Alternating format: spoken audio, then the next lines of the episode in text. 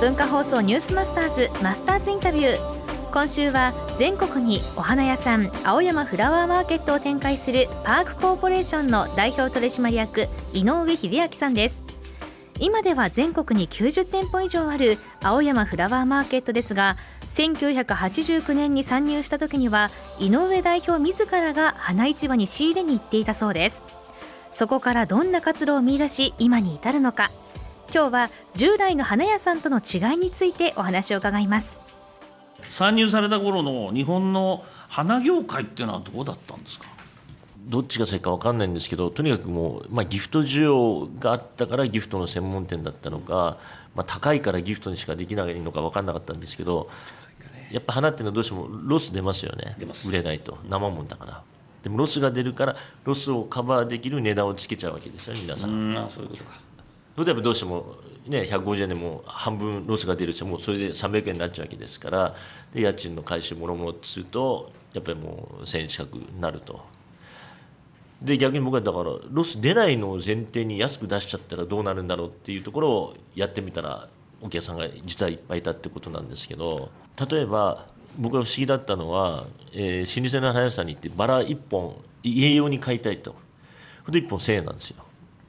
でこれちょっと女の子にあげるからって言って相当なんかいっぱいねラッピング資材使って時間かけて手間暇かけてやってくれてそれでも1000円なんですよ。これはおかしくないのと。でラッピングとか手間暇資材かけて1000円ってことは俺家に飾るから何にもなくてバラ1本ちょうだいって言うんだったらもっと安くていいんじゃないのかなって僕は思ったんですよね。だうちはなるべく自宅用に素材として買ってほしいから値段を下げましたとその代わり逆にねギフトって言われたらそりゃそその値段ではできないんでで手数料だとか資材費っていう意味でブーケの場合はお花の25%アレンジメントとかってこう刺す時はカゴだとかこうスポンジみたいなやつがいるんで花代の50%別途いただきますよってことでその素材を基準に値段をつけたんでそれは明らかに違ってたんじゃないかなと思いますけどね。他の店舗に比べたらもう圧倒的に安かったってことですか？まあそうですね。3分の1とか、まあ、半分とかそんなもんじゃないですかね。それはもう口コミでわーっとあそこのお花は安くて綺麗でフレッシュでっていうことになりますよね。もう取り合いでしたよね。そうですか。もう青山の店の前に車つけてで花を下ろそうとするともう店に運ぶ前に「私私私」みたいな感じで「はいはいはいはい」みたいな「はい1000円はい1000円」みたいな感じでもう本当すごかったですよ。まあ、土地柄青山ということで、はい、ターゲットっていうのはどこになったんですか？いややっぱ青山のおしゃれな OL さんなんかがやっぱ結構いらっしゃってましたよね。ってことは仕入れてくるお花も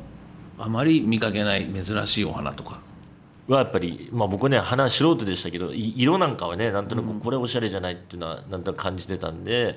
っぱチューリップにしてもバラにしても、まあ、そういったのを優先的に買ってきてましたそれは代表が選んで買ってくるんですか？もちろんもう最初はもう僕は一番行って買ってましたからね、素人ですよね。でもど素人がやっぱりいいんじゃないですか、ね、あそういうことか。なんか面白いものありましたか商品で？例えばねあのバラに今だ麦とかよく入れたりするんですけど、はいはい、麦なんかね僕は結構面白いじゃないと思って麦とか市場出た時にもうパンも買ってたんですよ周りの花屋さん麦なんかそこら辺いっぱいあんのにあんなね出すやつも出すやつだけど買うやつも買うやつだなってね よく言われましたけどでも店に置くとすごく売れるんですよ。バラなんかとして麦っていうかいい感じが出るんですよ、うん、そういったのもやっぱ昔からのね花屋さんってもしかしたら赤バラにはかすみそみたいな、はい、ね固定概念あるかもしれないけど僕らもう全くないんでもう自分が見てこれいいじゃんと思ったらもうパンパカ買ってたんでただ他の屋さん買わないじゃないですかそういうのだからまた仕入れが安いわけですよ。でもそのうち売れるぞって皆さん買い出すと値段が上がってくるんですよね。でも僕はもうやめてまた次のなんか誰も買わないようなやつをなんかめっけてくるみたいなことやってましたかね。パークコーポレーションの井上代表なんですが、はい、まあ規定概念にこだわらこだわらないということですごいの作ってるんですよね、うん、この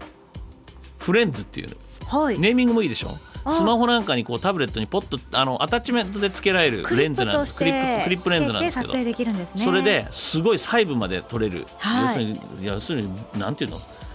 広角レンズみたいなで、ね、よく映るレンズなんだけど。マクロレンズだ。いいですね。すごいですよ。私の好きな。これで撮ってちょっとやりましょうよの番組のブログに載せたりとかツイッターに載せましょう。みんなでやろうと。ね、はい、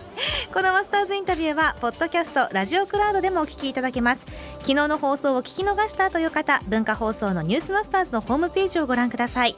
明日もパークコーポレーションの井上秀明さんのインタビューをお送りします。マスターズインタビューでした.